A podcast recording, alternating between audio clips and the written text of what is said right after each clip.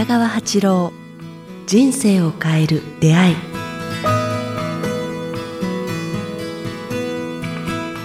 こんにちは早川洋平です。人生を変える出会い。今日は第7回をお届けします。北川先生よろしくお願いします。よろしくお願いしますさあ、えー番組に入る前に先生にちょっと伺いたいんですけども前から少し気になってたんですけど先生あの結構気になられた言葉とか何か文章小さなメモ帳みたいなものだったりいろんな紙に相当なんか書いてなんか取り出したり貯められてる感じがするんですけどなんかんそういう感じなんですかいつも？ああそうですね。あの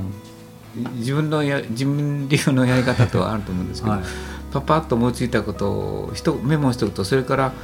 そのそれを一言持っておくとあとがもうなんかうん。あの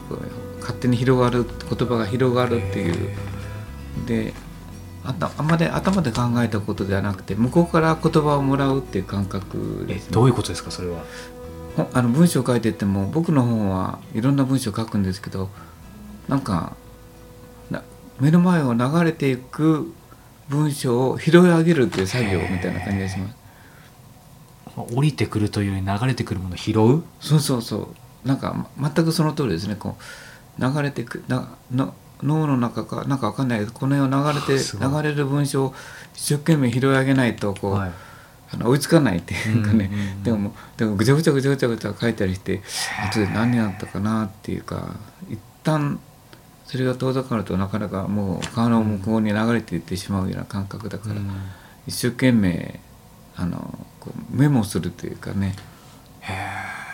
そのメモしたものはもう、えっとすることで覚えたり何かもう使えるようになるんですか？それかそのメモやっぱり先生もう一回見るんですか？それは。いやほとんどメモをするとなんか脳の中に刻まれるんですけど、はい。思い出す時はまたちょっとあのそのメモ紙を見るとこう、はい。またバッと広がってくるっていうか、はい。キーキーって言いますかね。なんかそんなのがあるとそんなのがありますね。なんか。これまあ皆さんうん。断食すると出てきますよ。あ本当ですか？やっぱそれも感性というか何か直なんか感というか。ね断食すると脳がすっきりするんですよ。ん。なんか今までと違う脳の働きがはい。ああのやって体験するのはほとんどの人が感じると思いますね。直感力っていうかな文章が浮かんでくるとか言葉が浮かんでくるっていうのは体験しますね。それあれですか？断食僕も今年はちょっと機会あればぜひ参加したいと思ってるんですけど当然その時も効果あると思うんですけど生まれて初めてそういう断食をきちんとするとなんか線みたいなものが外れるんですかね？そうですね。あと進んでうん。一度それをやるとこう道筋ができるっていうか通じるとかはい。なんか広がるとかそういう感覚かな。綺麗に掃除されてなんかいつもそこからこうあのなんかひあの動線知恵とあれがやって湧いてくるっていうかね、泥の川の水の底は泥しか湧いてこないけれども、、はい。つも湧き水のところはどんどん湧いてくる水がきれいな水があってクリアに見えますよね、はい。クリアに見える。うん。そうか。だから一度は一度きれいにしてしまうと、まあ、かなりの年数クリアな感覚で向こうから知恵がやってくるのうん。があの拾うことができますね。やっぱり拾うっていう拾言葉なんですね、うん。先生。ということが僕大事だと思うんですよ。自分が作り出した、作り出すということはおごりだと思うんですよね。作り出すのおごり。うん、俺が考えたんだよとか俺の文章だよとかなっちゃうけど、あで拾うとかもらった文章というのはいただいた文章でいや私は大したことなくて向こうのなあの知恵を日本語に訳してるだけっていうおごりがないじゃないですか。なるほどあくまでいただいてるに過ぎないと、うん、だからこう自分自身はおごらなくていいっていうかね、うんうん俺がすごいんだとかどうだいとかいうのはないわね。う、ん。あこれいただいたんだから。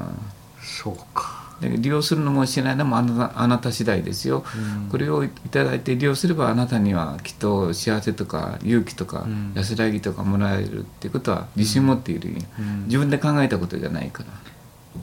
ていう発想でいるとますますこうあの広いそうですね。うんそうそうそう。広がなきゃみたいなっていうよりも。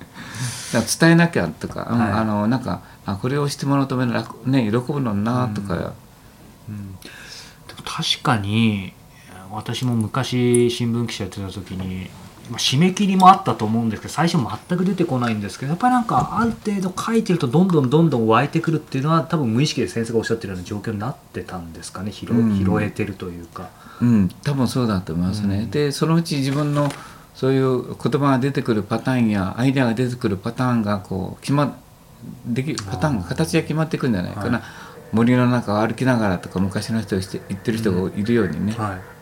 あの僕もその文章を書いたり瞑想したりするんですけど、うん。毎朝瞑想するんですけど、はい。瞑想瞑想したりするとあるなんか湖の中に入ってしまうとそこからバーッとこう出てくるような感覚ですよね。だからみんな教えたいですね。こんな方があるのにっていう。う、んうんうん今ね瞑想っていうキーワードも出てきましたし断食ってキーワードも出てきたのでねこの辺りもまたおいおいこの番組でももう少し詳しく伺っていきたいと思うんですけども、先生あのメモから結構お話が広がりましたが今お手元にメモもたくさんあると思うんで今日ね、あのお話を少し聞きたいのが不安と怒り？そうですね。不安と怒りってのは結びついてるところがあると思いますけどね、はい。まあ不安っていうのはこう恐れって言いますかね、はい未来が見えないとかいろいろな不安がありますよね。うん。から人を傷つけたからやり返されるのではないかとかうん。たくさん持ってるから持ってしまったから失うのではないかなっていう不安があると思います、うん。お金持ちの人たちはみんな不安がりですね。あそうですか。例えばですよ、はいあの僕よく言われるんですけど「それよく寄付しますね」とかって「うんこれは今少しお金がない時のが寄付した方がいいんだよ」とか言ったらその人がよく「私100万円ぐらい貯まったら寄付しますよ」とか言うんですよね。で100万円貯まったら「寄付したら?」と言ったら「いやちょっと100万円の10%はもったいないからやっぱ 5%5 5万円か3万円」とか言って、うん今度は1000万円ぐらいした時今度は5%とでできなくなるんですよね。なんかねあのたくさん持てば持つほどはい。なんかもったいないっていうかうん。寄付できなくなるっていうかね、はい。ででせ1000万円以上持つ持ち始めるとまあ私はよくわかんないんですけど多くの人に聞くとなんか失う恐れの方がへあの大大きくなるんですよね、うんうんだからお金持ちほど減らしたくないって思いがあるみたいで、みんな投資するんですよね。今先生おっしゃってた気になるのがそのお金がない時ほど寄付まあするのがいいとかできるってありましたけど、ねこれもう少し詳しく。あそれはねあの貧困意識と富裕意識につながるんですけども、はい。お金がないっていう時にというよりもこうお金が入ってくることを常に入ってくることを知ってる人とと途絶えるかもわからないっていう人とのこうなんか人生上の深いところの意識の差っていうのがあると思うんですよね。うんうんだから僕はそれは富裕意識って言ってあのお金は途絶えるものではなくて人生のチャンスも途絶えるものではなくて、えー必ず向こうから、うん。向こうからいつまでもこうなんかな私はお金に困ることはないっていう確信のもとに生きることができた人は、うん。ケチにならないんですよ。せこくない。与えることができる。でも中にはそういう人がいるんですよね。うん。たくさん。いや僕の知人の話で恐縮なんですけど、まあ、その寄付とはちょっと違うんですけどこうフリーランスで働いていて正直それほどこうお金を稼げてないんですけど、うん。うんまあ、いろんな仕事の大変なことがあって先行投資しなきゃいけないみたいなことだったりで要は出るものよりあ入るものより圧倒的に出るものが多くなったりとかでそこら辺がやっぱり不安だったりまさに不安、うんうん。だったりでもフリーランスの以上先行としていかなきゃいけないみたいなのでその辺でものすごく心配になってるみたいなんですけど、でもすごく出ていくものがそのいい意味で未来のためにっていうものであれば本人がそう思うんであれば今の話聞くと問題ないんですか、ね、問題ないんですよね。一時的にもうお金底を尽きても、うん。大丈夫だ。入ってくるんだよというのがやってる人はどんどん入ってくるよね。一時的に支出がまあ圧倒的に多くても、うんうんうん。でそれを本当に真からこう体験することになった時、なんか何かにつながってしまったらあその人にはもうお金が途絶えることはなくなるんですよね。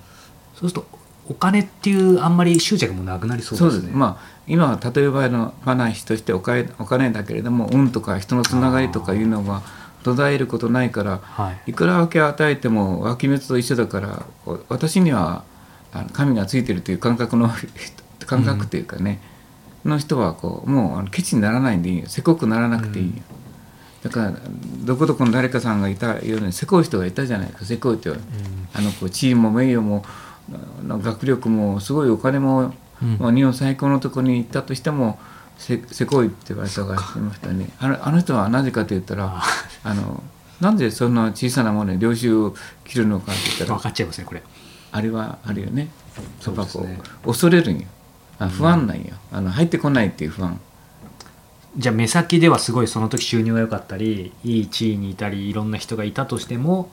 まあ、貧しいってことですよね。あれ別にお金だけじゃなくて。そうですね、まあ、だからどっかで悟ってなかったと思うんですね、うん。あの地位と名誉とそれでもう絶えず不安だったんでしょうね、うん。こうあのどこかでこれは途絶えるのではないかと思うから、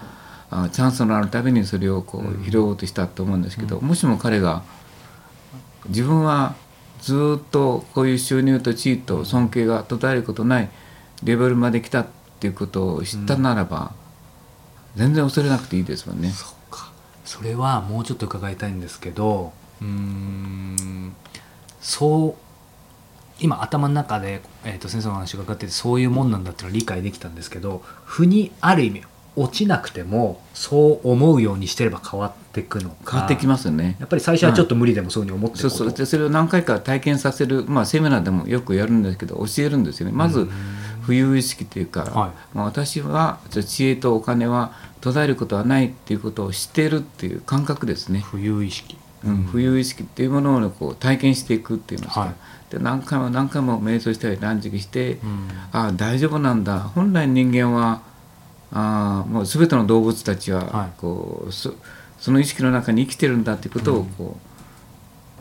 知ってるあであのしそれを取り入れた人間と取り入れた動物と、そうではなくていつも不安で恐れていつか途絶えるも途絶えるかもわからないこりきりになるかもわからないという感覚の中に生きてる人との違いは大きいですよね。うん。